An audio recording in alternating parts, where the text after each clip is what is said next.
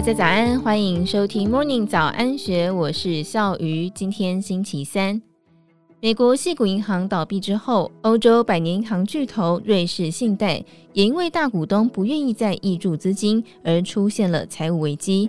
随着欧美银行接力暴雷，全球市场再度陷入动荡，让不少投资人心惊胆战。关于操盘策略，投资人该如何趋吉避凶呢？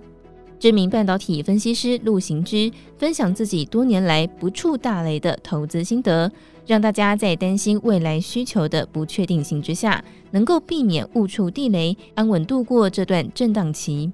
陆行之在脸书上分享。近来看到美国、欧洲银行陆续暴雷，加上没有预测能力的信评机构打落水狗，对欧美银行股加码降评，造成全球科技还有半导体股票震荡不安，而投资人也担心未来需求的不确定性。对此，他分享自己不碰触大地雷的投资心得。首先，陆行之强调自己完全不碰政府债券。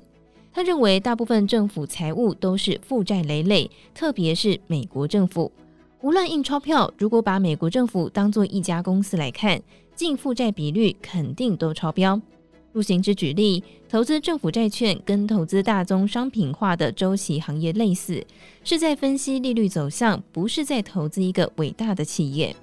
第二，陆行之不投资资本开支高、时赚时赔的产业链，还有龙头。也不买这些公司的债券，净负债的杠杆比不能够超过百分之二十，尤其是超过百分之七十到八十的公司，表示负债太高了。第三，陆行之指出自己尽量不投资大宗商品化的科技半导体周期行业，周期好涨价大赚，不好时跌价亏损，除非能够确认现在是绝对的周期还有价值底部，也就是股价净值比低于零点六倍。第四，尽量不投资抄袭复制企业的第二、第三名，除非这家公司的研发还有技术能力有机会能够超越龙头。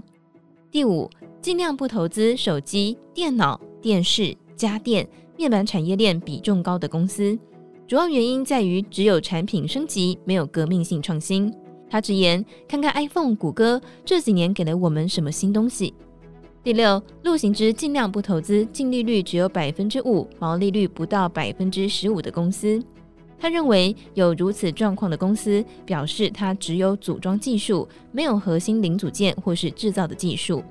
第七，尽量不投资竞争者一堆、技术壁垒差异不大的行业还有龙头。第八，陆行之表示自己尽量不投资技术含量低，在中国有两家以上同值，但是靠低价竞争的同业。至于他会投资何种标的呢？陆行之在第九点当中提到，自己会投资亏损但是技术领先的公司，但是他也提醒，因为风险较大，投资组合占比会很低，预期是归零或是数倍的获利。以上内容出自《金周刊》数位内容部，更多精彩内容欢迎参考资讯栏。如果有任何想法，欢迎你留言告诉我们，或是在资讯栏当中找到 Discord 的社群连结，欢迎你加入 Discord 社群，跟我们一起来讨论。祝福您有美好的一天，我们明天见，拜拜。好想请毛利小姐帮我问理财问题哦。听完 Today 来 Taxi，好希望分享学习心得哦。我想跟主持人互动，要怎么联络啊？编辑室好好说的报道太棒了，我也想回馈耶。